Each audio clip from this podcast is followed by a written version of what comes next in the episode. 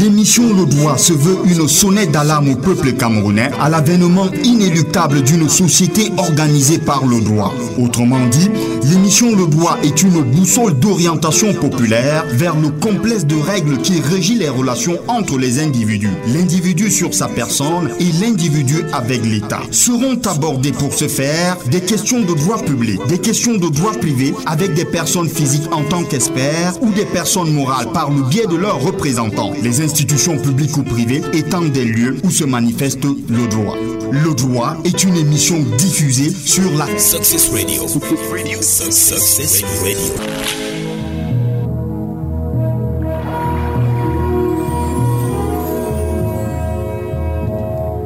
Mesdames, Messieurs, bonjour. Bienvenue sur Success Radio. La radio du succès vous propose aujourd'hui l'émission Le droit à la portée de tous.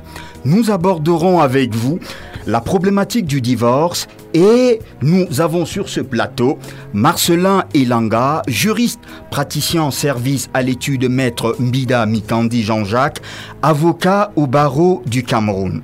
Le divorce releverait des données de la connaissance immédiate de l'opinion commune. Il me semble qu'à mieux le cerner, vaudrait l'appréhender dans le sillage de l'institution du mariage qui sera consacrée à la première partie de l'émission. Dans la deuxième partie, nous verrons les règles qui organisent la vie en mariage et nous chuterons vers la fin de l'émission sur la séparation du couple marié autrement appelé le divorce. Contactez-nous par voie d'SMS pour poser vos questions au numéro 679 12 10 23. Je reprends 679 12 10 23 et 697 53 13 77 697 53 13 77. Mesdames, messieurs, asseyez-vous confortablement. Je vous retrouve juste derrière. Je vous déclare par les liens du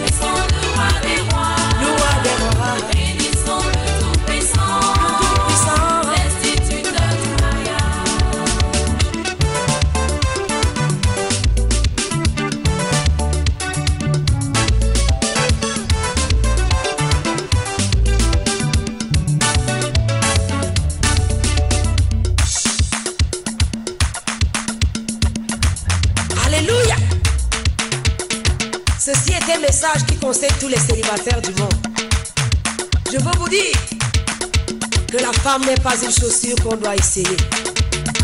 Mais si tu veux une femme, toi célibataire, tu dois demander à l'éternel.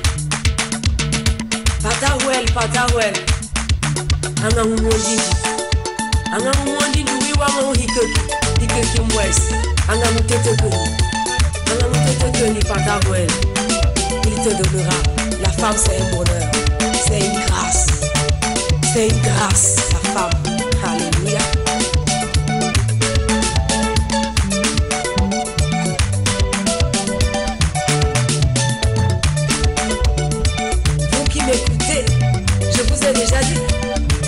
C'est un bonheur. Nelinge ki akahwele yondo nyen, ekinu wo modu idi. Anami je tokol, anami di. Oh. Alléluia, alléluia, alléluia, alléluia, alléluia, alléluia. Danse, danse, danse pour Jésus.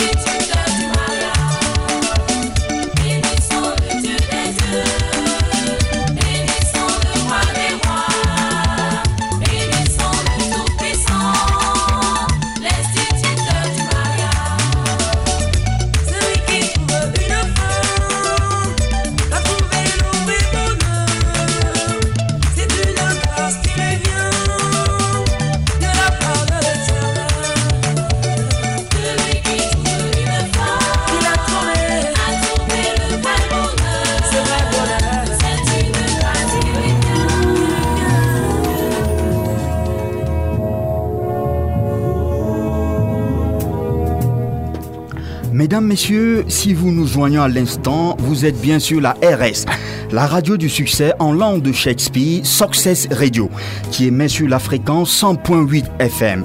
Merci pour votre bien aimable attention. Avant l'entretien avec Marcelin Elanga ici en studio, nous avons réalisé un sondage dans la ville de Yaoundé pour tester l'approche des gens sur le mariage d'un point de vue définitionnel. Je vous propose d'écouter ce reportage signé Toby Rodrigue Atangana.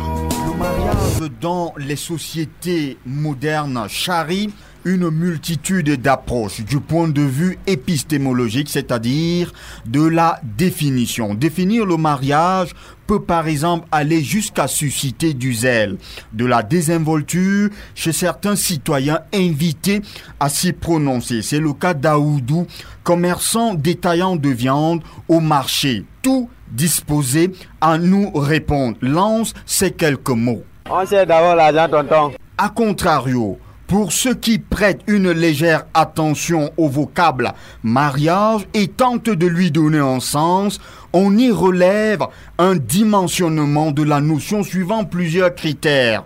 Pour Owona et Sono Achille, le mariage se rapporte à la notion de famille. Je peux dire le mariage, autant pour moi, c'est la famille.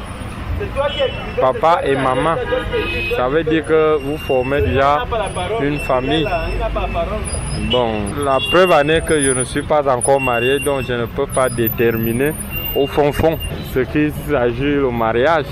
Au-delà de la famille perçue comme variable structurante du mariage et peut-être en totale rupture, le mariage est une décision partagée entre deux individus de sexe opposé en vue d'une vie commune. C'est du moins ce qui ressort de la pensée de Rodrigue. Ah, moi, je pense que le mariage, c'est l'union entre deux personnes qui décident de rester ensemble pour vivre pour toujours. Oui. Pour Boumlo Francis et Moutonnet Robert, le mariage a une source éclatée. C'est tantôt une source juridictionnelle, selon qu'on est dans le droit coutumier ou le droit moderne. C'est tantôt une source testamentaire, suivant une prescription du livre de la Genèse de la Bible sainte. Bon, pour moi, le mariage, c'est quelque chose. euh, S'il faudrait franchement rentrer dans son sens étymologique, le mariage serait très vague à expliquer. Mais autant mieux prendre euh, en un cadre plus simple. Parce que d'abord, euh, tout vient de Dieu, selon moi, puisque je suis croyant. Et comme le dit la Bible, l'homme quittera son père et sa mère et s'attachera à une femme et tous formeront une seule chair. À partir de là, pour moi, c'est le mariage. Puisqu'il y a le mariage coutumier, il y a le mariage, euh, il y a plusieurs, oui, légitimes. Mhm. Bon, pour moi, le mariage, c'est quelque chose de reconnu. Reconnu par euh, d'abord l'Église mhm, et également par, euh, par l'État.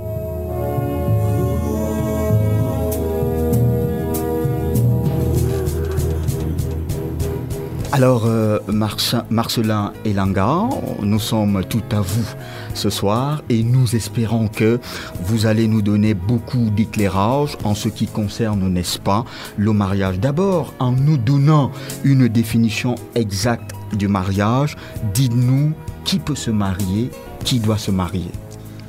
Merci Toby Atarna. Permettez-moi de dire bonsoir à tous vos euh, auditeurs et surtout à vos nombreux techniciens qui vous entourent ce soir. Julien Et Betty-Léné. Surtout, je pense, que- je pense que cette euh, émission sera un succès parce que nous sommes euh, euh, bel et bien sur ces Radio. Donc, euh, revenant donc à votre question, je crois que au regard du dynamisme de la vie en société et même dans le monde, on ne saurait définir le mariage sans tenir compte des contextes. Euh, par exemple, vous savez qu'aujourd'hui, il y a des nouveaux droits émergents qui euh, donnent euh, certaines possibilités à certaines personnes de se marier. Donc, dans le contexte camerounais, la définition n'est pas la même, par exemple, que dans le, par exemple, dans le contexte euh, français, où vous savez qu'il y a la- le mariage pour tous. Alors, répondant donc à votre question, je vais dire que le mariage, Quand vous dites le mariage pour tous, c'est-à-dire le mariage pour tous, en réalité, nous savons ce que c'est. Ça veut dire que on permet que les individus d'un même sexe puissent se marier. C'est effectivement de cela qu'il est question dans le concept, le mariage pour tous.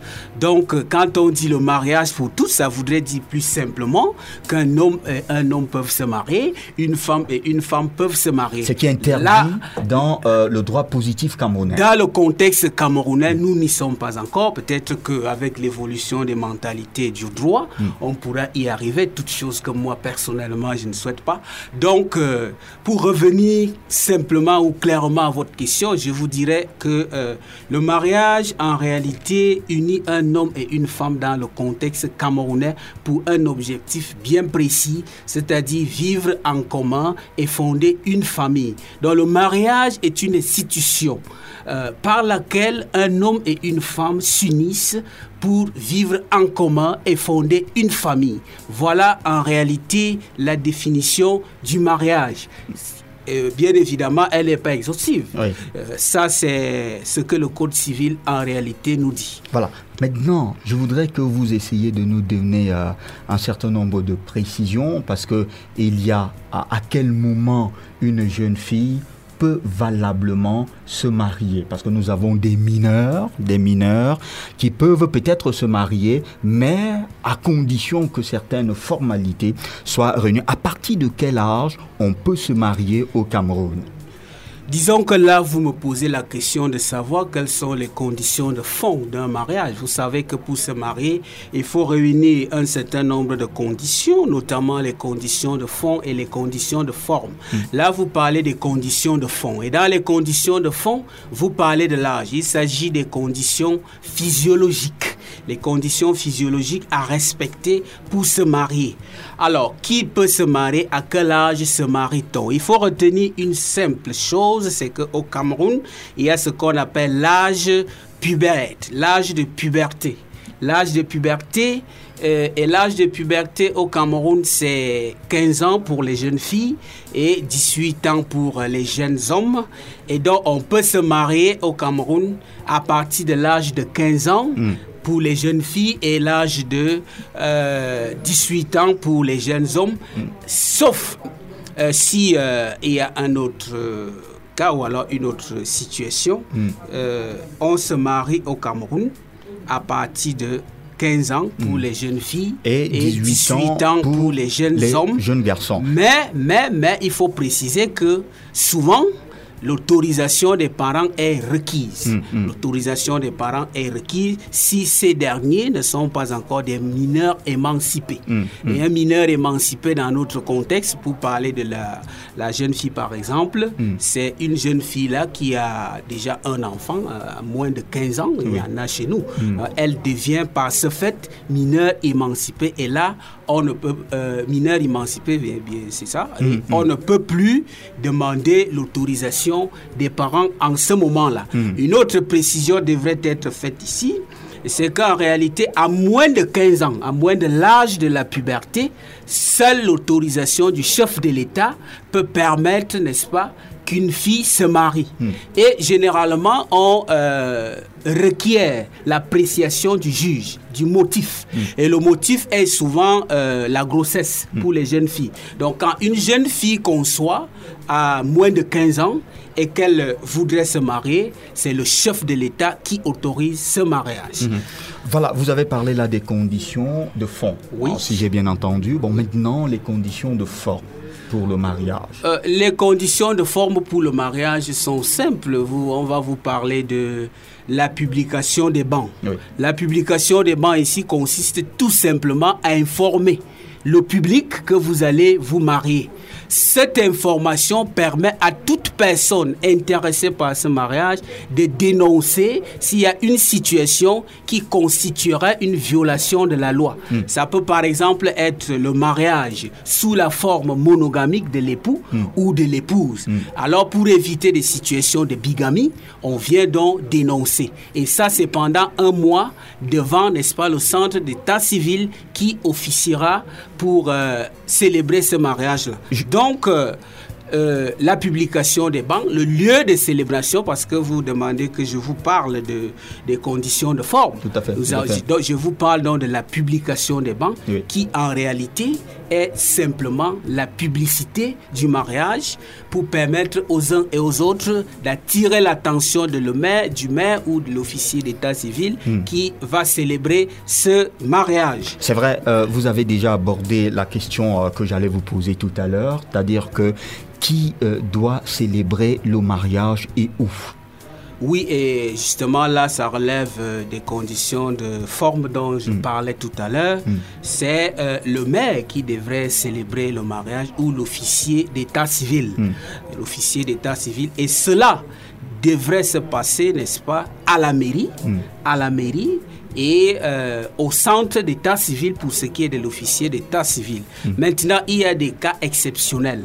Il peut arriver que l'un des conjoints, l'un des futurs époux soit dans une situation euh, euh, qui ne lui permet pas de se déplacer. En ce moment, monsieur le maire ou monsieur l'officier d'état civil peut donc se déporter vers le domicile, n'est-ce pas, des futurs époux.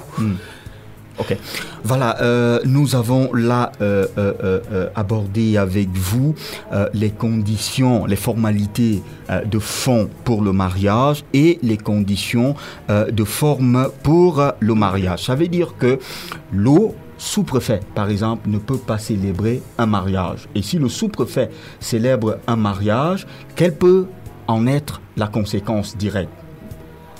Lorsque un mariage n'a pas respecté les conditions que vous venez, n'est-ce pas, de, euh, nous donner tout à l'heure, qu'on peut s'attendre à quel type de conséquences? Les, les- les conséquences sont simples. Les conséquences sont simples. C'est que tout simplement ce mariage est nul et de nul effet. Hmm. Ce mariage est nul et n'a rien de légal et n'a rien euh, de conséquences, d'impact en termes de droit, en termes d'obligation, en termes de vie même euh, sur le plan légal. Donc, un mariage en l'état, célébré par le sous-préfet, euh, ne saurait prospérer légalement. Voilà, voilà, nous allons euh, nous retourner vers euh, nos auditeurs pour leur donner, n'est-ce pas, les contacts par lesquels ils peuvent nous joindre sur la 100.8 FM sur Success Radio. Vous pouvez nous appeler pour participer à l'émission au 679 12 10 23, 679 12 10 23 ou alors au 697 53 13 77. 697 53 13 77. Alors, euh, mais euh, euh, Marcelin, vous avez évoqué tout à l'heure un élément déterminant pour le mariage et que nous avons souligné aussi dans le reportage qu'on nous a servi tout à l'heure, l'élément du consentement. Alors, nous avons vu ici que la famille peut intervenir dans le cas où euh, euh, l'enfant est mineur, surtout la jeune fille, pour donner son autorisation. Alors, comment est-ce que euh, ce consentement va être donné? Est-ce que on ne met pas ici de côté l'élément amour qui devait structurer le mariage? Hmm, non, non, non, non, non, on ne remet pas en cause l'élément amour. Je vous ai dit que nous sommes en réalité dans des situations exceptionnelles. Vous devez savoir que l'âge de la majorité au Cameroun, c'est 21 ans. Avant 21 ans, vous êtes mineur. Et quand vous posez un certain nombre d'actes, cela devrait être accompagné de l'accord de vos parents. Quant au mariage, je vous précisais tout à l'heure que l'âge de la puberté au Cameroun, pour la jeune fille, c'est 15 ans. Pour le jeune garçon, c'est 18 ans. En ce moment-là, lorsqu'ils veulent contacter mariage, cette volonté s'accompagne également de l'autorisation des parents. Ça veut dire quoi en d'autres termes? Ça veut dire que ils ont déjà eux-mêmes le consentement, ils se sont décidés de se marier, il n'y a pas de problème de consentement entre les deux. Maintenant, au regard de leur statut de mineur, on ne peut pas accepter qu'ils évoluent seuls. Il faut bien qu'ils soient accompagnés par, euh, n'est-ce pas, euh, l'accord l'autorisation de leurs parents si cela est requis, n'est-ce pas, par euh, le célébrant, c'est-à-dire monsieur le maire ou alors monsieur l'officier d'état civil. Voilà, euh, Elanga, euh, permettez-moi de prendre euh, euh, un SMS qui nous a été agressé par euh, euh, euh, un de nos auditeurs. Euh, euh, permettez, il y a, ça sonne là. Euh, je, voilà. Bonjour à vous en studio. Moi, c'est Edgar. L'État camerounais a reconnu, il n'y a pas très longtemps, la cohabitation. Le vient en reste pour parler comme au quartier. J'aimerais savoir ce qu'il en est réellement. C'est vrai que moi-même je suis étonné, l'auditeur nous apprend des choses. C'est-à-dire que l'État a reconnu euh, euh, récemment euh, euh, euh, vion reste. En tout cas, l'auditeur veut parler de l'union libre, c'est-à-dire euh, euh, l'union qui n'est pas consacrée par euh, les, autorités euh, euh, étatiques. Vous avez, euh, vous êtes au courant de cette, euh, euh, de cette euh, Je comprends bien la question qu'il pose, mais à ma connaissance, euh, il ne me semble pas que l'État du Cameroun ait reconnu euh, ce qu'il appelle, hein, j'utilise ces mots, le vient en reste. En fait, il ne s'agit pas de cela. Il faut comprendre une chose simple, c'est que euh, le mariage, c'est tout un processus. Le mariage n'est pas brusque. Le mariage, c'est tout un processus. Vous partez de l'union libre, vous arrivez aux fiançailles et puis vous aboutissez au mariage. Je voudrais comprendre ici que l'auditeur veut bien parler des fiançailles. Et Les fiançailles ici, c'est quoi? C'est en réalité lorsque deux individus de sexe opposé se sont déjà promis se marier.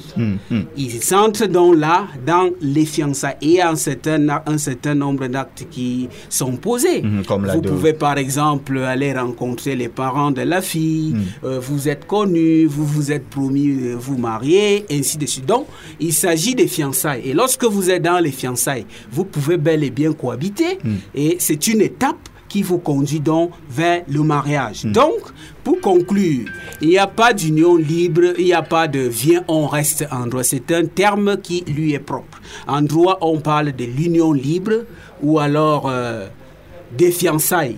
Non, pas ou alors, parce qu'il faut comprendre que l'union libre est différente des fiançailles. Mhm. L'union libre, c'est que vous vivez euh, sans euh, avenir, sans futur, vous ne vous promettez à rien du tout, mais vous êtes ensemble. Alors que les fiançailles, c'est que vous êtes déjà engagés réciproquement à vous marier. En ce moment-là, on parle des fiançailles. Et là, je dois avouer que, et dire à vos auditeurs que lorsque Lorsqu'intervient une rupture abusive des fiançailles, l'auteur de la rupture peut être condamné à payer les dommages et intérêts à, à la victime. Oui, tout à fait, Marcelin. Nous allons aborder euh, cette, euh, cet aspect euh, de la question dans euh, le cadre de la rupture, n'est-ce pas, des conjoints.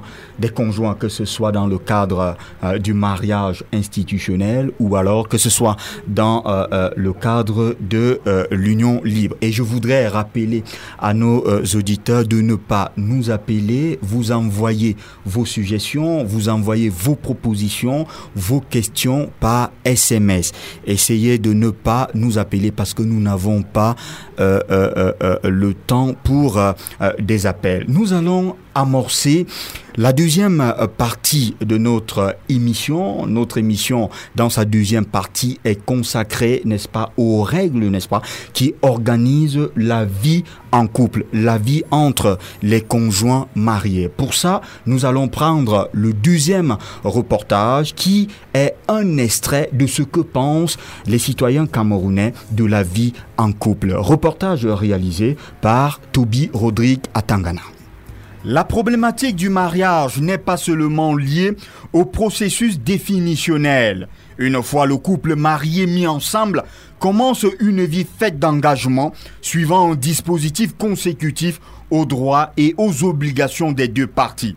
Ce dispositif s'exprime en ces termes selon Thérèse et Christelle. L'homme est égal à la femme et la femme doit être égale à l'homme. Mais la seule différence, c'est que la femme doit se soumettre à son mari parce que la parole de Dieu déclare Femme, soyez soumis à vos maris. Et l'homme aime ta femme. Ce qui veut dire que 1 plus 1 est égal à 1. Avec l'allure d'aujourd'hui et la technologie, la science d'aujourd'hui et la télé qui nous gâte la vie, tout ça là, ça permet que la femme veut se comparer à l'homme. L'homme ne veut plus être fidèle. Pour que ça puisse fonctionner normalement, il faudrait que chacun accepte les défauts de l'autre parce que toute personne est différente.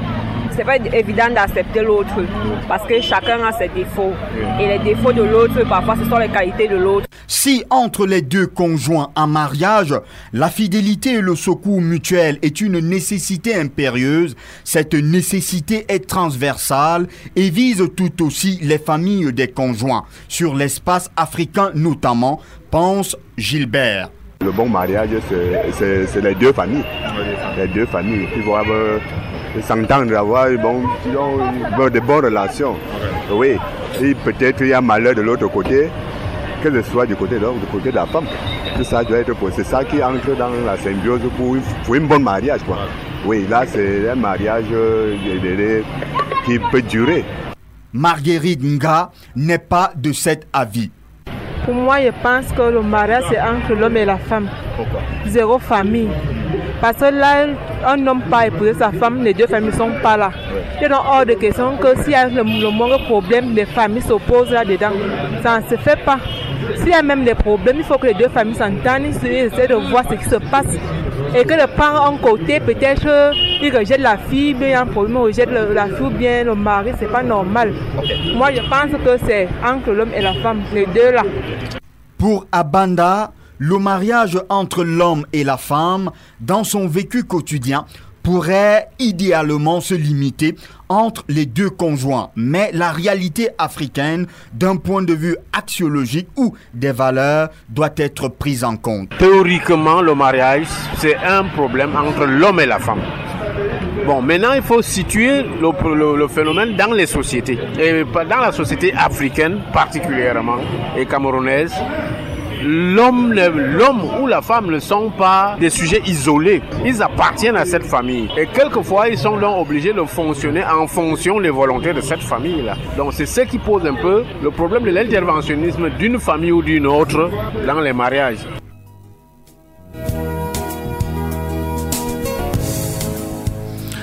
De, retour euh, dans ce studio, mesdames et messieurs, vous écoutez Success Radio, la RS, la radio du succès en langue de Molière. Et nous avons avec nous euh, euh, Marcelin. Marcelin est juriste praticien en service au cabinet Maître Mbida Mikandi, avocat au barreau du Cameroun. Permettez-moi de lire ce SMS qui nous parvient à l'instant, même si il n'a pas été euh, signé. Bonjour à vous en studio. Faire 18 années avec un homme, c'est le mariage c'est une question, une préoccupation que pose cet auditeur. C'est-à-dire, euh, il, définit, le mariage à partir du nombre d'années. Faire 18 années, même si on n'a pas célébré, n'est-ce pas, son union devant l'officier de l'état civil, lui dit c'est le mariage. Comment comprenez-vous ça, euh, Marcelin? Il me semble là qu'il euh, soit en train de nous donner une information. Il ne pose pas une question, une, une information euh, à sa connaissance. Mm. Mais il devrait retenir une chose. Et ce que nous avons déjà dit ici, nous avons dit ceci. Dans le mariage, il y a des étapes. Il y a l'union libre et il y a les fiançailles. Tant que vous n'êtes pas encore passé par devant monsieur le maire, vous n'avez pas encore signé un acte d'état civil, vous n'êtes pas marié. Hmm. Que cela soit clair. Hmm. Le mariage se célèbre par devant le maire, monsieur le maire, ou alors un officier d'état civil. Donc notre auditeur devrait comprendre que que vous fassiez 18 ans, que vous fassiez plus de 18 ans, tant que vous n'avez pas déjà célébré ce mariage à la mairie ou devant monsieur l'officier d'état civil, vous n'êtes pas marié. Hmm. Vous pouvez peut-être dans certaines conditions, je voudrais croire qu'il s'agit là de son hypothèse, être fiancé. Hmm. Voilà, euh, nous allons aborder maintenant euh, euh, l'autre question qui n'est plus une question relative à la définition du mariage, mais une question qui renvoie aux règles qui régissent la vie entre, entre les couples, entre le couple marié. Mais avant d'aborder cette question, nous allons demander à la technique de nous permettre de respirer un tout petit peu en musique.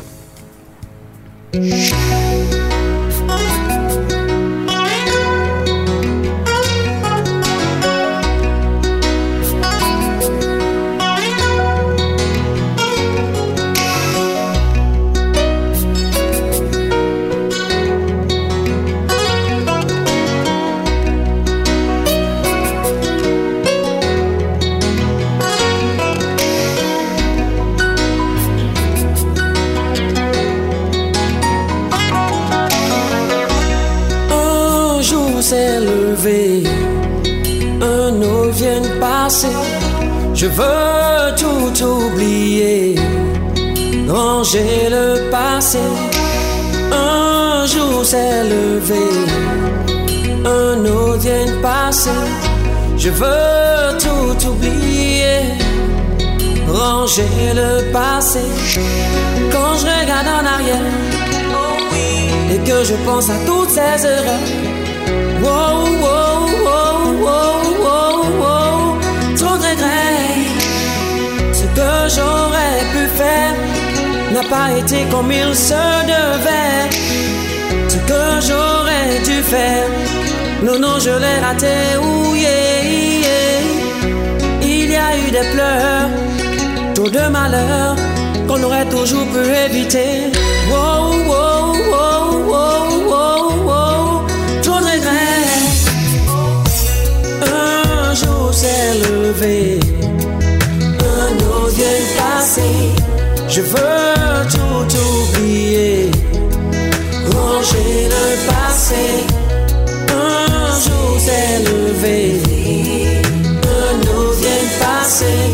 Je veux tout oublier, ranger le passé. Hier, aujourd'hui, d'autres fois trop de déception. Déception. Déception. Aucun de mes rêves ne s'est accompli jusqu'à ce jour.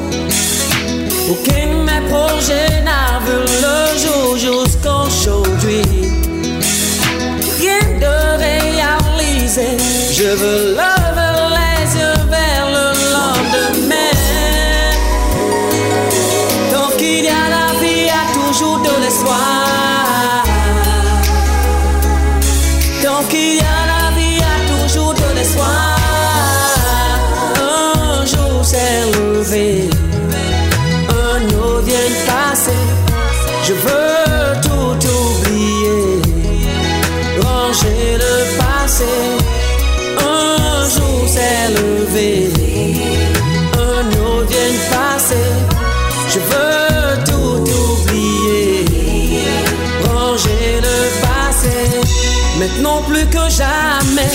j'accomplirai une loi.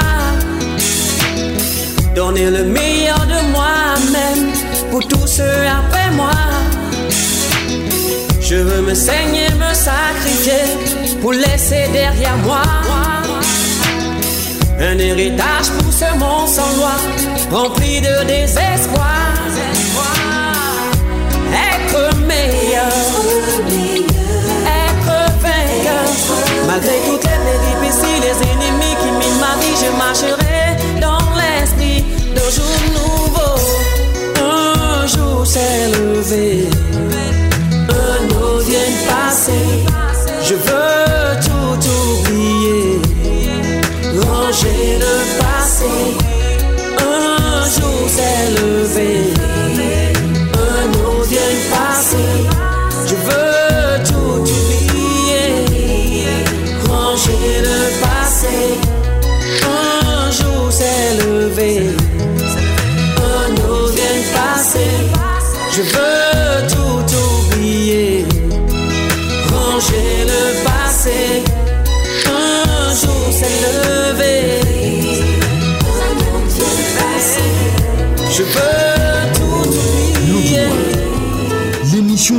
se veut une sonnette d'alarme au peuple camerounais à l'avènement inéluctable d'une société organisée par le droit. Autrement dit, l'émission Le Droit est une boussole d'orientation populaire vers le complexe de règles qui régit les relations entre les individus, l'individu sur sa personne et l'individu avec l'État. Seront abordées pour ce faire des questions de droit public, des questions de droit privé avec des personnes physiques en tant qu'experts ou des personnes morales par le biais de leurs représentants, les institutions publiques ou privées et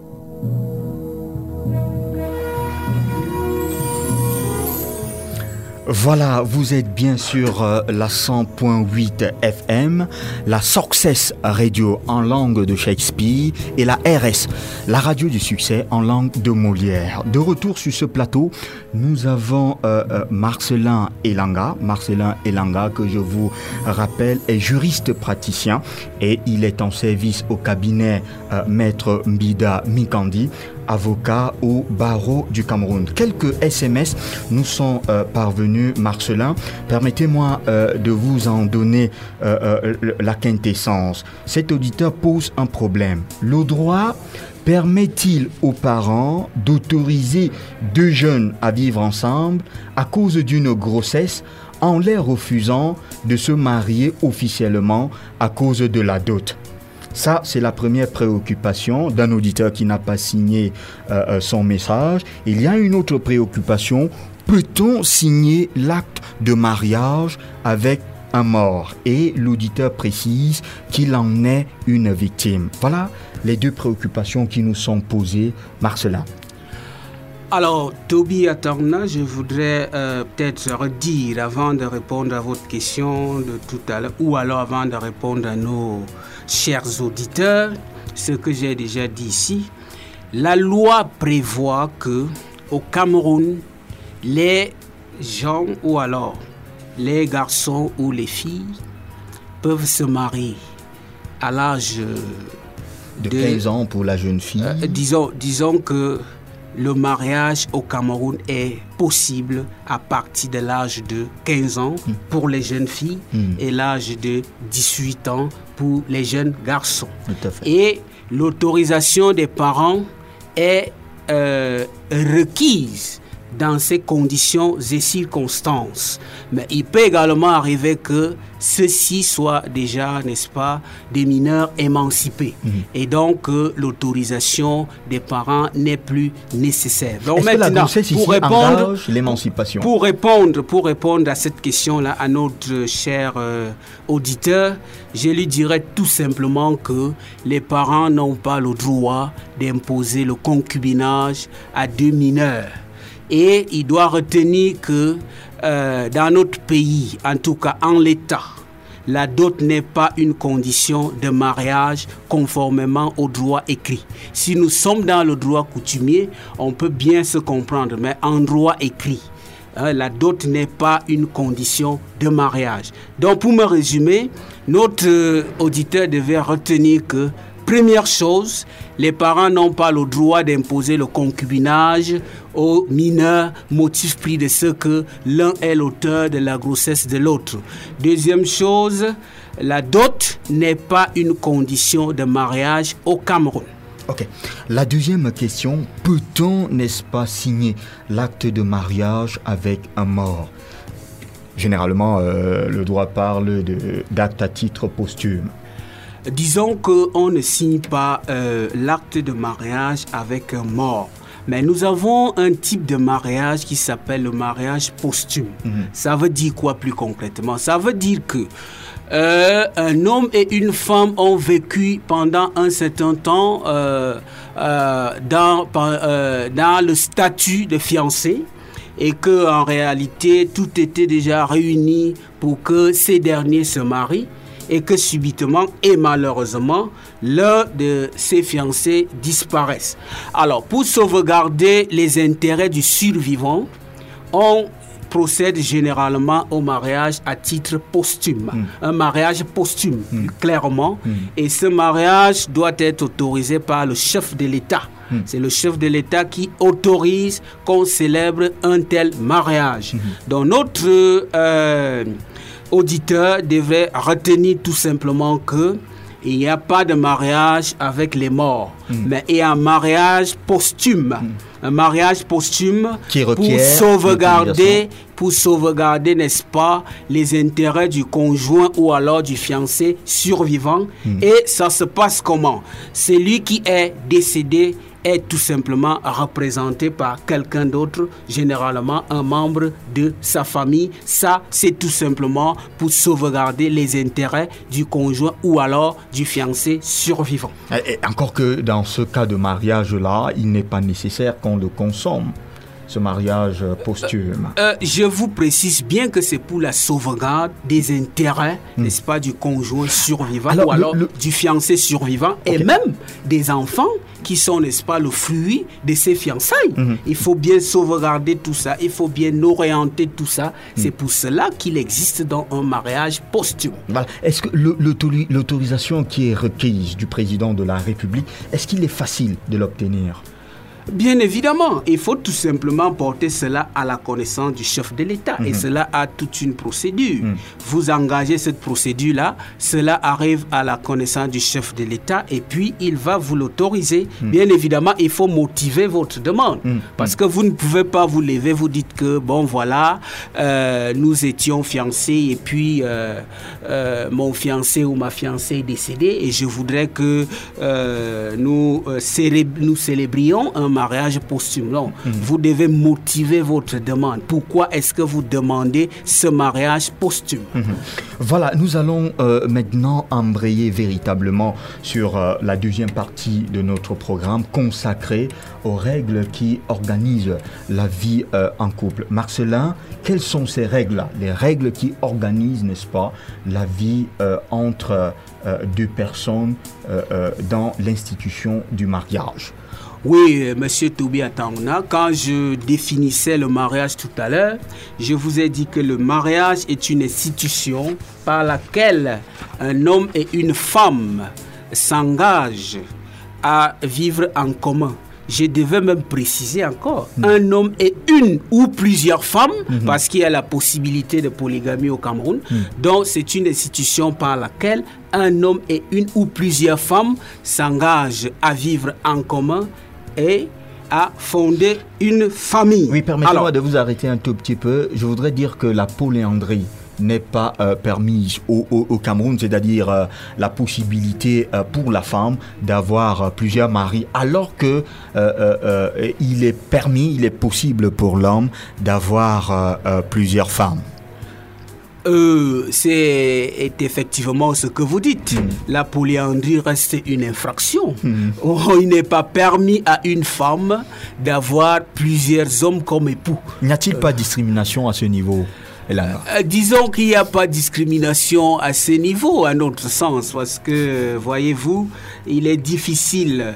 C'est vrai qu'on nous parle de l'équilibre des genres, l'égalité des genres, mais il nous semble, à notre modeste avis, qu'il ne soit pas facile pour une dame de gérer deux hommes qui sont des rivaux dans la même maison ou dans des maisons différentes. Donc, euh, raison pour laquelle cela est proscrit jusqu'à présent. Donc, il n'est pas possible en l'état qu'au Cameroun, une dame puisse avoir deux hommes sous son toit comme époux. Alors, revenons maintenant euh, à notre, euh, aux, aux réponses que vous vouliez nous donner tout à l'heure, les règles qui organisent la vie en mariage entre les deux époux.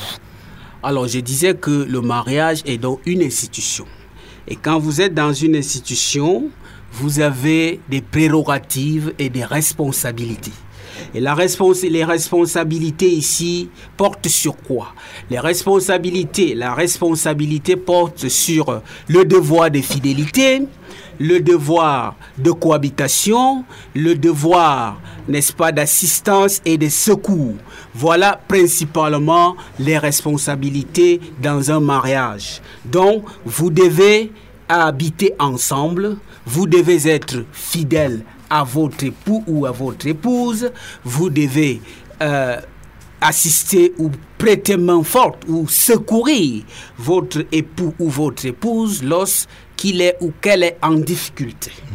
Voilà, il y a principalement la règle de secours entre euh, les conjoints euh, euh, en mariage qui pose ici un problème parce que ce secours entre les conjoints en mariage est souvent transversal. C'est-à-dire que dans le contexte africain, le mariage ne s'entend pas seulement entre euh, l'homme et la femme, mais aussi entre deux familles. Et ce, euh, euh, cette obligation de secours existe donc entre les familles. Est-ce que à ce niveau-là, il n'y a pas violation, n'est-ce pas, aux règles qui organisent le mariage? Disons qu'aucune règle qui organise le mariage jusqu'à présent ne prévoit euh, l'obligation pour les conjoints de s'occuper, n'est-ce pas, des collatéraux. Mhm. Mais je dois préciser ici que euh, que vous soyez marié ou pas, vous avez l'obligation alimentaire vis-à-vis de vos ascendants. Tout à fait. Et vis-à-vis de vos euh, collatéraux, cela est purement et simplement facultatif. Mhm. Ça veut dire quoi plus simplement? Ça veut dire que que vous soyez marié ou pas, vous avez l'obligation de nourrir vos parents quand vous en avez la possibilité. Quand vous en avez la possibilité, vous avez donc cette obligation. Que vous soyez marié ou pas, cela existe. Mais cela ne donne pas le droit aux parents de s'immiscer, n'est-ce pas, dans le mariage de leurs enfants ou alors de leurs filles, ou cela ne leur donne pas ce droit-là. Ils ont juste le droit d'être nourris par leurs enfants. Oui, voilà, je voudrais préciser le terme col- collatéral que vous avez utilisé ici parce que nous sommes dans l'obligation d'apporter, euh, euh, euh, dans, de, de redéfinir les termes que nous utilisons ici pour que nos auditeurs puissent comprendre. Il y a ce qu'on appelle la parenté, la parenté en ligne directe. La parenté en ligne directe, c'est celle qui est issue du papa et de la maman et de ses enfants. Donc maintenant, les oncles, les cousins font partie des collatéraux. Je ne sais pas si je me suis trompé, Marcelin. Les cousins, les cousines, les oncles font partie des collatéraux. Vous avez parfaitement compris ce que nous sommes en train de dire. Nous- disons, nous disons que euh, la parenté en ligne directe, c'est celle qui existe entre les ascendants et les descendants. Hmm. Mais les ascendants et les descendants ici, c'est qui? C'est le parent, c'est l'enfant, c'est le petit-fils. Maintenant, les collatéraux, c'est les frères, les sœurs, les cousins, les cousines. Voilà ce que nous voulons dire parlant des collatéraux. Bah, Mesdames, Messieurs, euh, je voudrais vous rappeler nos contacts.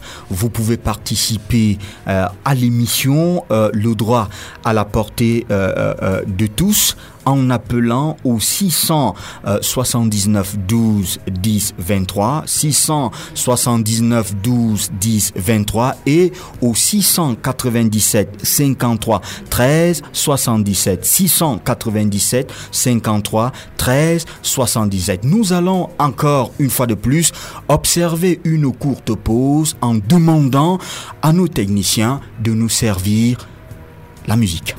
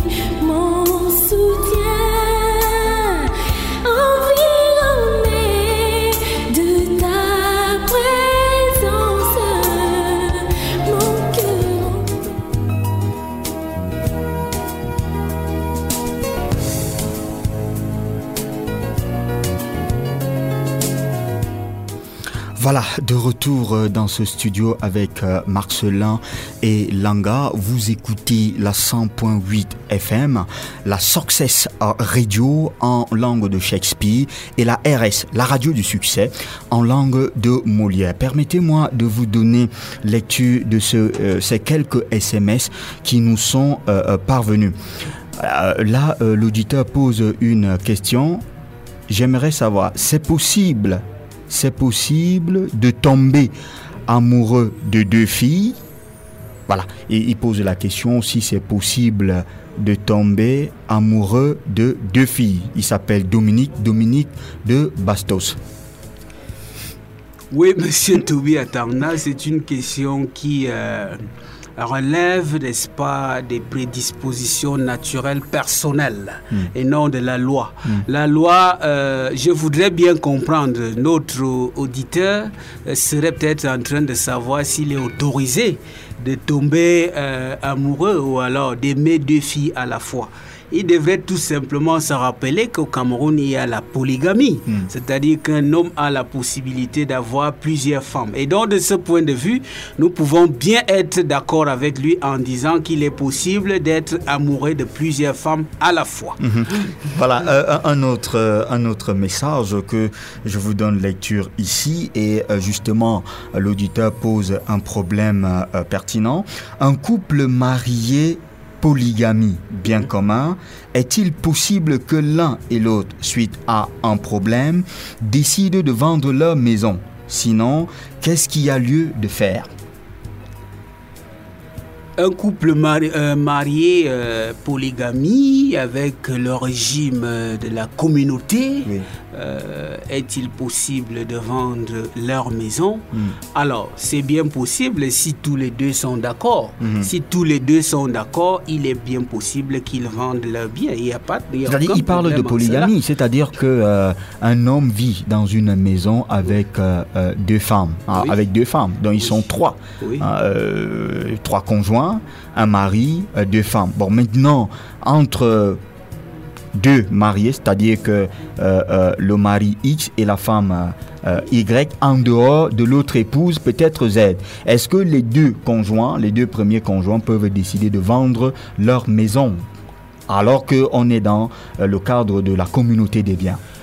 Euh, disons que euh, le, la polygamie est quelque peu euh, particulière Hmm. parce qu'elle relève beaucoup plus du contexte africain Hmm. et, il faudrait que nos auditeurs retiennent qu'il y a un code civil purement camerounais qui est en préparation Hmm. depuis plus de 15 ans. Nous ne savons pas pourquoi est-ce que cela n'est pas renvoyé à l'Assemblée nationale pour qu'on le valide.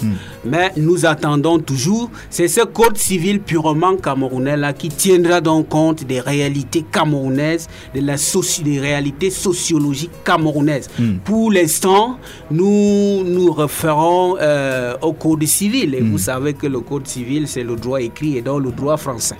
Donc, euh, je dois tout simplement dire euh, à notre auditeur que ça dépend. Ça dépend parce que euh, dans un foyer polygamique, euh, toutes les épouses n'arrivent pas au même moment. Et il y a une qui arrive, elle est appelée première femme, qui peut euh, d'abord créer un certain nombre de biens avec euh, Son mari. euh, son époux. Et puis, quelques années après, d'autres arrivent et trouvent que ces biens existent déjà. Alors, on tient compte de tous ces paramètres. Lorsque vous avez déjà... Parce que dans... euh, la polygamie, euh, c'est toujours la communauté, mais une communauté particulière, parce que là-bas, on parle des biens en termes de lits. Oui, Et oui. les lits ici, c'est des femmes. Mm. Telle femme a tel bien, telle autre femme a tel bien. Parce que le- la polygamie relève purement des réalités sociologiques africaines. Et en Afrique, qu'est-ce qui se passait lorsque nos parents se mariaient euh, dans, sous l'option polygamique En fait, l'homme avait sa maison et construisait une maison à chaque femme. Tout à fait. Donc chaque femme avait ses biens Mm. de son côté et cela euh, faisait en sorte que Mm. il n'y ait pas de différence entre, n'est-ce pas, les épouses. Maintenant, nous voulons euh, assimiler ça au droit écrit. Ça devient quelque peu compliqué, mais en l'état, on tient compte de l'ordre d'arrivée dans le ménage. Si cette dame a trouvé, en tout cas, celle avec euh, qui l'époux a vendu la maison, pour répondre euh, à la question de l'auditeur, était arrivée avant les autres et a créé, a construit cette maison-là avant les autres, il est donc possible que les deux puissent vendre ce bien-là sans tenir compte, n'est-ce pas, des autres épouses. Mm. Maintenant, si ce n'est pas le cas, ce n'est pas possible. Il faut bien, n'est-ce pas, requérir, demander le consentement de tous les époux, si et seulement si elles ont participé, n'est-ce pas, à l'acquisition de ce bien-là ou à la construction, par exemple, de cette maison. Voilà, il y a maintenant un autre problème euh, qui va se poser. Si euh, il arrive que l'époux euh, des femmes, euh, dans le cadre de la, de la polygamie, décède, lui qui a construit sa maison, Oui. normalement, les femmes, ces femmes devraient hériter de cette maison-là. Alors comment on va, on va gérer cette situation-là? Est-ce que on va transformer euh, cette maison peut-être en rente viagère et redistribuer euh, de l'argent à chaque épouse? Ou alors on va organiser un conseil de famille et on va désigner qui doit être l'usufruitière? Bon, disons que euh, je vous ai dit que la polygamie est encore problématique dans ce pays quant à, à, à la gestion euh, d'un certain nombre de droits Hmm. dans des foyers polygamiques. Mais la question que vous me posez est simple. Hmm. Lorsque euh, l'époux a une maison et que les épouses en ont les leurs, euh, c'est simple. Si l'époux commun décède, toutes les femmes, par exemple les deux femmes, Mhm. ont le droit d'usufruit Mhm. sur ce bien-là. Mhm. Et s'il arrive qu'on décide de vendre, parce que les femmes jusqu'à présent sont toujours les usufruitières, ne sont pas des successeurs ou alors des, des héritiers. Des héritiers. Donc elles, ont, elles vont bénéficier du droit d'usufruit toutes les deux.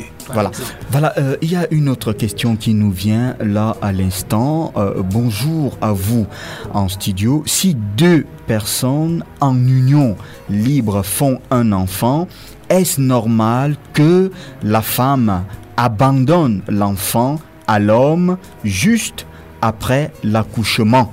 France Demana. Je réponds directement à Franck Demana pour lui dire que cela n'est pas normal. Parce que la loi nous dit tout simplement que euh, lorsque euh, deux personnes, c'est-à-dire un homme et une femme non mariés vivent ensemble, ça peut être des euh, fiancés, Mm. ça peut aussi être des personnes en union libre ou dans le concubinage. Mm. Lorsqu'il y a un fruit de leur concubinage ou de leur union libre ou même de leur euh, fiançailles, il est tout simplement clair que ce sont des parents naturels Mm. et l'enfant est naturel. Mm. Maintenant, qui a la garde de l'enfant naturel? C'est le parent qui a la possibilité de le garder et de lui euh, donner une éducation nécessaire. Mais Mm. maintenant, l'âge, l'enfant devrait rester avec sa mère jusqu'à l'âge de 7 ans. Voilà ce que la loi dit. C'est à partir de l'âge de 7 ans que le, par, le père Mm. Naturel, bien évidemment, le parent naturel, Mm. peut, n'est-ce pas, réclamer la garde de l'enfant, bien évidemment, avec des arguments convaincants. Mm. Et il vaut bien que l'enfant soit dans le cadre de vie normal, Mm. que l'enfant bénéficie d'une éducation, que l'enfant bénéficie d'un encadrement. Si le père a réuni toutes ces conditions-là et que la maman ne les réunit pas, il est clair qu'à 7 ans, l'enfant devrait aller chez le père. Avant l'âge de 7 ans, la loi que l'enfant devrait rester avec la mère. Oui. Voilà, euh, euh, très rapidement, euh, euh, Marcelin, vous avez abordé tout à l'heure, lorsque nous parlions des règles qui régulent, n'est-ce pas, la vie entre les époux. Vous avez parlé très superficiellement euh, de l'obligation de fidélité, de l'obligation de porter secours, l'obligation d'assistance en même temps, et puis l'obligation de cohabiter ensemble. Précisément, qu'est-ce que la fidélité? Qu'est-ce que sous-tend l'obligation de fidélité? Entre conjoints Bien, monsieur Toubi Atangna, euh, le, le- le- la fidélité, l'obligation de fidélité dans un mariage est simple.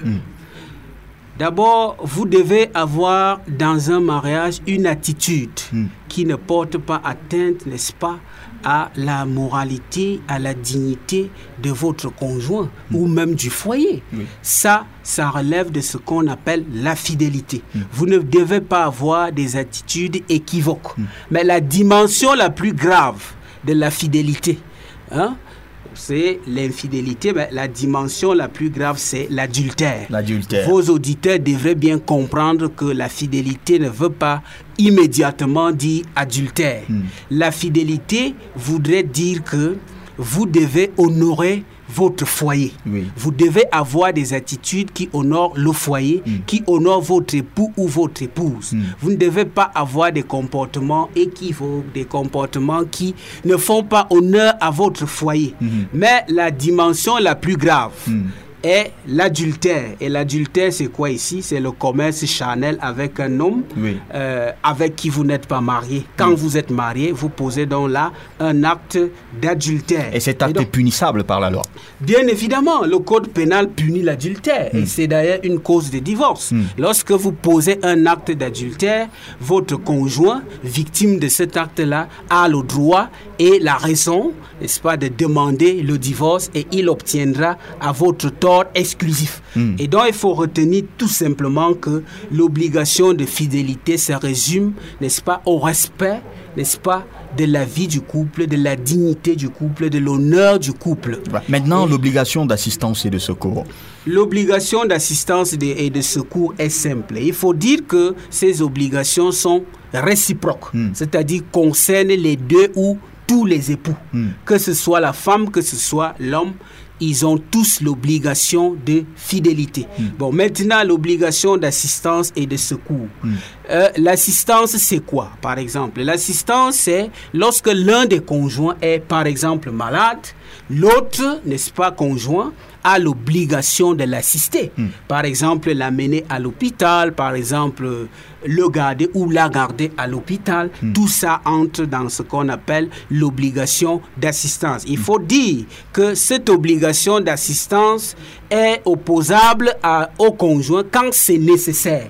Vous ne pouvez pas avoir euh, des quelques mots de tête passagers, vous demandez qu'on vous assiste. Non, il Ouais. faut que cela soit nécessaire, que vous soyez dans un état de nécessité. En ce moment-là, votre conjoint a l'obligation, n'est-ce pas, légale de vous assister. Voilà. Maintenant, l'obligation de secours. Mhm. L'obligation de secours est tout simplement... euh, n'est-ce pas, euh, des moyens de vie que vous devez apporter à votre conjoint quand vous en êtes capable. Par exemple, de l'argent. Oui, si euh, votre épouse a besoin ou alors n'a pas euh, un emploi, Mm. si votre époux euh, ne travaille pas, vous, vous avez l'obligation de subvenir à ses besoins et vice-versa. Parce que quand l'homme ne travaille pas et que la femme travaille, dans le cadre d'un mariage, la femme a également l'obligation de subvenir aux besoins de l'homme. C'est ça, en réalité, l'obligation de secours. Voilà, maintenant il faut peut-être aussi relever que si euh, la femme a des besoins qui peuvent être jugés non nécessaires, par exemple, elle veut mettre le rouge à lèvres, c'est c'est un besoin, est-ce que le conjoint est obligé de lui donner de l'argent pour s'acheter le rouge à lèvres, par exemple? En tout cas, la nécessité du besoin euh, de mettre le rouge à lèvres ici euh, dépend, n'est-ce pas, de tout un chacun.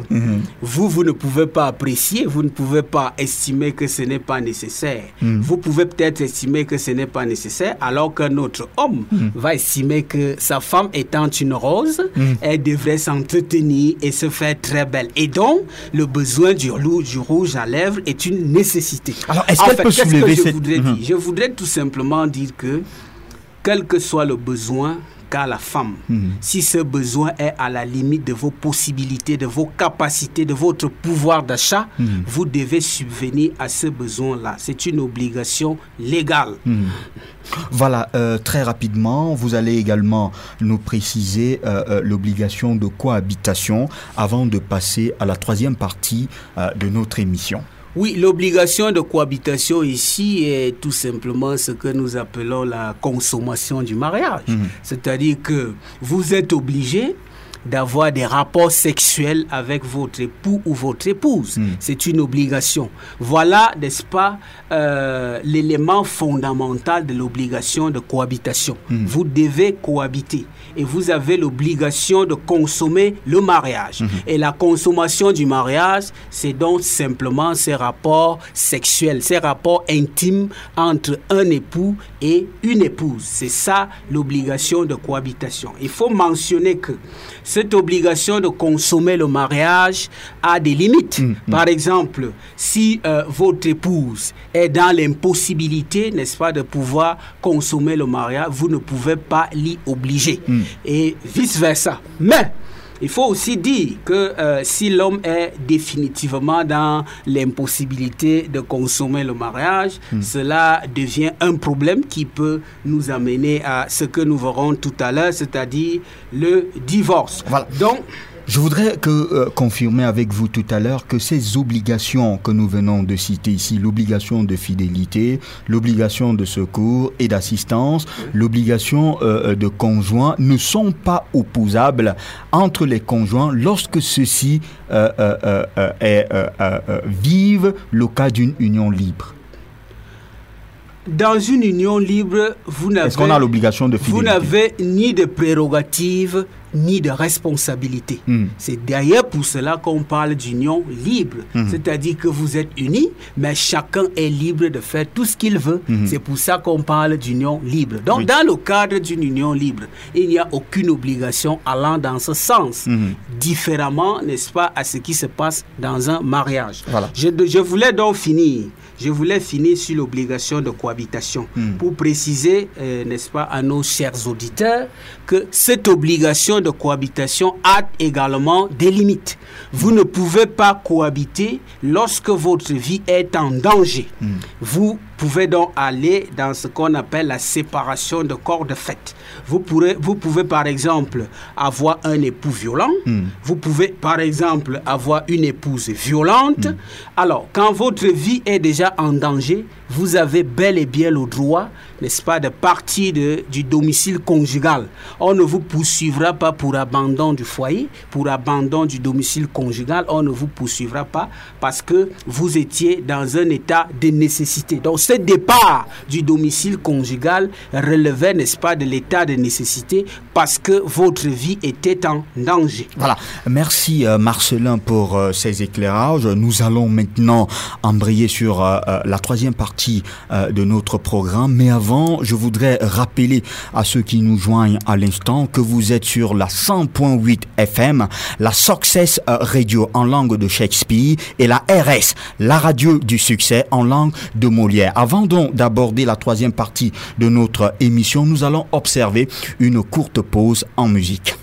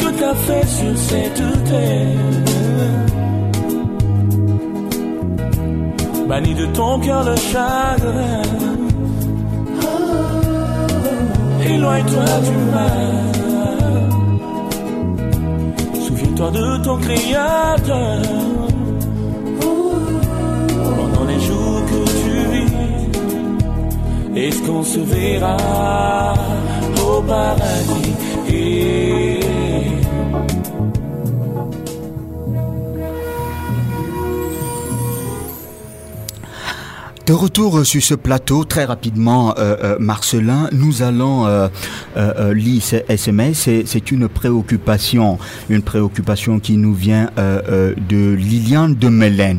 Bonsoir. Est-ce qu'un homme qui abandonne une fille enceinte et revient sept ans après a le droit de récupérer l'enfant? Un homme qui abandonne une fille enceinte et revient sept ans après a le droit de récupérer l'enfant. Bon, disons que euh, la dame s'appelle euh, comment Liliane, Liliane de. Mélène. Je, je voudrais dire à Liliane qu'elle n'a pas été euh, suffisamment précise dans sa question, dans sa préoccupation, mais nous comprenons que euh, il n'était pas marié Hmm. et que le, le- le- le- le- le- suite à leur euh, commerce charnel, Hmm. il y a eu euh, Ah une grossesse. Et donc, euh, je dois dire à Liliane Hmm. que s'il est prouvé qu'effectivement, euh, celui qui l'a abandonné avec la grossesse est le père biologique Hmm. et donc naturel de cet enfant, il ne peut pas, euh, on ne peut pas lui refuser, n'est-ce pas, cette paternité-là Hmm. pour quelque raison que ce soit. Il reste le père et demeure le père. Maintenant, nous allons aborder la séparation des deux conjoints, deux conjoints mariés, ce qu'on appelle généralement le divorce. Et avant d'aborder cette question avec vous, Marcelin, nous allons prendre un élément qui nous euh, euh, euh, qui relève ici un cas de séparation de deux personnes qui étaient en union. Moi, j'ai fait six ans avec mon mari, donc je suis dotée, mais pas encore mariée. Nous avons eu des problèmes, presque six ans de vie commune. Six ans après, j'ai eu une grossesse extra, donc j'étais dans ma belle famille. La grossesse a déclenché. Je dis à ma belle-mère que je ne me sens pas bien. Elle me dit, elle appelle un infirmier dans la famille, c'était au village. L'infirmier fait le diagnostic et me dit que elle, elle reste dit à ma belle-mère que je, je suis en train d'avorter. Pourtant, c'est une grossesse extra qui se déclenche. Le lendemain, c'était plus grave. On était obligé de m'évacuer ici. Trois jours après, on m'opère dans une clinique de la place à Lutien. Quelque temps après, peut-être trois ans, je conçois ma fille. Je vais dans la belle famille pour, euh, pour accoucher. Euh, dans ma, ma famille maternelle. Donc je fais trois mois. Quand je reviens, ma famille est déjà fâchée parce que je suis allée accoucher dans ma famille maternelle. Et comme j'ai exigé qu'on fait le vieux doigt, comme on dit en Ewondo, comme on dit le doigt en Ewondo, j'arrive qu'il a déjà une, une petite, pas plus loin de ma maison. Je me fâche donc. Quand je me fâche, j'ai quand même fait des dégâts, pas petits, des vrais dégâts.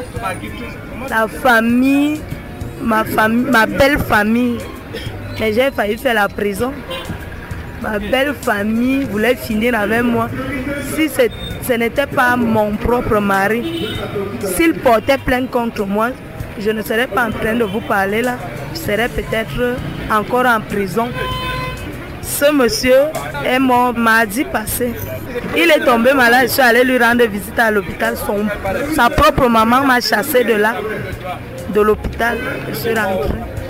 Je suis encore repartie, donc je suis allée à l'hôpital deux fois. J'ai un enfant avec lui, deux fois. On m'a chassé à l'hôpital. Il a la mort à ce moment. Le, le deuxième fils de ce monsieur m'appelle que je ne mette même pas mon pied. Parce que chaque soir qu'il a veillé là-bas, c'est de moi qu'on parle. On dit qu'on m'attend. On m'attend là-bas. Donc, moi, je peux dire que le mariage, même, comme on dit, le meilleur est pour le pire là. Le pire là, c'est pour la femme. Le meilleur, c'est l'homme. Alors, euh, Marcelin, vous avez suivi euh, ce témoignage de Biquier Mbida Marguerite qui nous parle ici euh, de la séparation avec euh, son conjoint. Il faudrait peut-être rappeler ici que euh, Biquier Mbida Marguerite n'était pas légalement euh, mariée, mais elle avait déjà, elle montre déjà une attitude que elle vivait la relation avec son conjoint comme une relation de mariage. D'ailleurs, lorsque son ami, si je peux l'appeler ainsi, est tombé malade, elle s'est sentie dans euh, l'obligation euh, de l'assister, mais elle a été euh, repoussée par la famille de, de celui qu'elle appelle son mari. Lorsque vous avez suivi ce témoignage, qu'est-ce que vous pouvez nous dire? Oui, je peux simplement dire que la, la situation qui est arrivée le- à Madame Biquier est prévue par le droit. D'abord, elle mentionne qu'elle a déjà été dotée. Donc, dans le contexte coutumier, sur le plan coutumier, elle est mariée. Mais pour qu'un mariage coutumier soit co- considéré, il faut qu'elle, euh, qu'il soit transcrit, n'est-ce pas, dans les registres d'état civil, n'est-ce pas, du lieu d'habitation de ces époux-là. En l'e- En l'espèce, il me semble qu'il euh, euh, n'ait pas été le cas. Alors, quand nous regardons plus clairement cette situation-là, la dot étant intervenue, il s'agit donc là bel et bien sur le plan du droit écrit des fiançailles. Donc ils étaient fiancés parce que s'étant déjà promis mutuellement de se marier, la preuve même c'est que la dot a été versée. Donc ils avaient déjà promis, ils s'étaient déjà promis mutuellement le mariage. Et donc a priori, parce que ça c'est la seule version que nous avons, a priori il s'agit là donc d'un cas de rupture abusive des fiançailles. il, y a eu, à rupture- il y a eu rupture abusive des fiançailles. Au lieu de se comporter comme euh, elle disait tout à l'heure, Madame euh, Biquier aurait pu n'est-ce pas, saisir les hommes de droit, les hommes de l'art, pour lui dire qu'est-ce qu'il y a lieu de faire. Et dans ce cas d'espèce, c'est simple.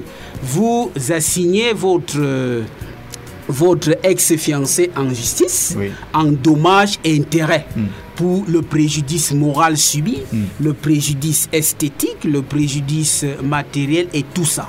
Le préjudice ici étant que il vous a perdu, elle a parlé euh, de 6 ans, me semble-t-il. six ans. Alors, 6 ans de sa vie sont partis comme ça. Elle a perdu 6 ans de sa vie. Et donc, ce monsieur qui est auteur de cette rupture abusive des fiançailles devrait dédommager Madame Biquier purement et simplement. Voilà, il se pose maintenant un problème. Ce, ce mari-là, en tout cas celui qu'elle appelle son mari, est décédé. S'il faut faire un recours, comment peut-elle s'organiser? Euh, euh, pour faire un recours dans ces conditions et circonstances, il faut déjà retenir que seule euh, la responsabilité euh, pénale est individuelle Mhm. et la responsabilité civile existe. Mhm. C'est-à-dire quoi? C'est-à-dire que si il a encore des parents, Mhm. ses parents peuvent répondre civilement, Mhm. c'est-à-dire qu'il peut demander à cette famille de lui donner les dommages et intérêts. Donc, en termes de recours, Madame Biquier a encore la possibilité de saisir les juridictions compétentes pour qu'elles soient dédommagées. Dans le cas où la rupture est n'est-ce pas Non, dans le cas où la rupture n'est pas justifiée. C'est pour ça que je vous ai dit ici qu'a priori, il s'agit d'une rupture abusive des fiançailles. Mais si cette rupture est justifiée par, par exemple, le comportement indécent de Madame Biquier ou alors tout autre motif valable pour justifier, n'est-ce pas, la rupture des fiançailles, elle n'a donc pas la possibilité de citer ou alors d'assigner cette famille en dommages et intérêts. Mais si euh, la rupture n'est pas justifiée, elle est tout simplement abusive et donne droit aux dommages et intérêts à Madame Biquet. Merci pour cet éclairage très rapidement parce que nous n'avons plus assez de temps. Il nous reste carrément 7 minutes. Nous allons aborder quelques aspects du divorce. D'abord, qui peut divorcer, Marcelin? D'abord, il faut euh, comprendre que le, le divorce, le divorce, c'est tout simplement la dissolution d'un mariage valable du vivant des époux. C'est ça le divorce. Alors, cela voudrait dire quoi? Cela voudrait tout simplement dire que seul, on parle de divorce quand il y a un mariage valable, c'est-à-dire un mariage légal. Et on parle de divorce également quand il y a des conjoints vivants. Vivants. Et on parle de divorce quand une décision de justice est intervenue. Mhm. Donc, qui peut divorcer Seul le marié peut divorcer. Oui. Alors, Le nous- ou la mariée. Nous avons vécu un cas en France où Nicolas Sarkozy et la première dame s'étaient séparés par consentement euh, mutuel. Est-ce que Marcelin, vous pouvez nous préciser ici ce que c'est exacti- exactement pour le bien de nos auditeurs? Le divorce par consentement mutuel, où le tribunal, me semble-t-il, n'intervient pas. Non, il, il intervient toujours. Ah bon, ah le bon. tribunal intervient toujours. D'abord, il faut comprendre qu'il y a le divorce par consentement mutuel Hmm. et le divorce contentieux. Dans le contexte camerounais, considérant que la famille est la base de la société et qu'il faut préserver la famille, il faut promouvoir une société qui a euh, une structure de base solide, donc la famille, on n'autorise pas au Cameroun le, le divorce par consentement mutuel. C'est d'ailleurs pour ça que notre professeur nous disait à l'université que au Cameroun le mariage est comme une nasse, c'est-à-dire quand vous y entrez c'est facile, mais pour en sortir ça devient difficile. suffisamment difficile. Difficile. Ce qui est contraire au contexte français. Mhm. Parce que en France, il est possible de procéder à un divorce par consentement mutuel. Ça Mhm. veut dire quoi? Oui. Ça veut dire que les époux s'entendent simplement. Bon, nous ne sommes plus ensemble et vous portez cette volonté à la cette euh, volonté à la connaissance du juge qui va donc vous accorder ce divorce là légalement. Donc c'est de cela qu'il est question. Voilà. Le- Nous allons lire euh, ces SMS. J'ai besoin d'un conseil, s'il vous plaît. Je vis avec un homme que j'aimais avant. Maintenant, maintenant, l'amour est fini parce qu'il se comporte mal envers moi. Je suis troublé. Elle est troublée, elle a besoin d'un conseil. Bon, euh, nous n'avons plus assez de temps, mais je ne sais pas si, très brièvement, vous pouvez donner un conseil à cette dame qui aimait avant, l'amour est fini, le monsieur revient, elle est troublée. Bon, c'est vrai que ça ne regarde pas, c'est pas une question de droit. Il me semble que je ne sois pas mieux placé. Il faut peut-être un psychologue pour répondre à cette question parce que il ne s'agit pas là des questions de droit Oui. écrit. Voilà. Euh, Il s'agit tout simplement des questions d'obligation morale. Oui. Si elle-même estime que il n'y a plus amour, c'est pas moi ici qui vais lui dire de partir ou de ne pas partir.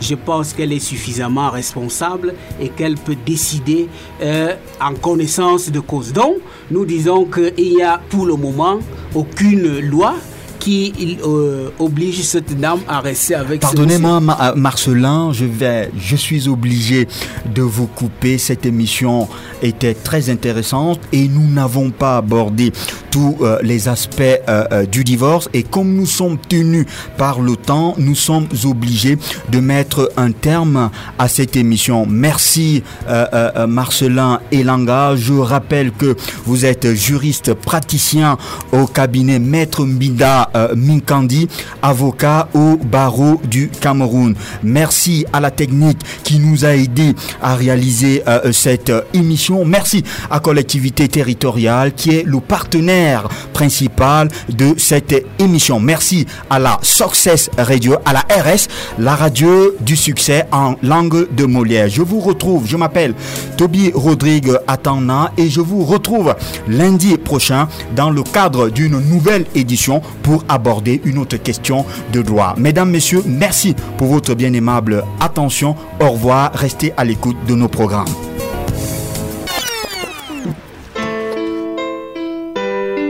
Le. L'émission Le droit se veut une sonnette d'alarme au peuple camerounais à l'avènement inéluctable d'une société organisée par le droit. Autrement dit, l'émission Le droit est une boussole d'orientation populaire vers le complexe de règles qui régit les relations entre les individus, l'individu sur sa personne et l'individu avec l'État. Seront abordées pour ce faire des questions de droit public, des questions de droit privé avec des personnes physiques en tant qu'experts ou des personnes morales par le biais de leurs représentants. Institutions publiques ou privées étant des lieux où se manifeste le droit. Le droit est une émission diffusée sur la 100.8 FM. Success Radio. Success Radio. 100.8 FM. FM. FM. Bienvenue sur les ondes du salut. La fréquence du salut.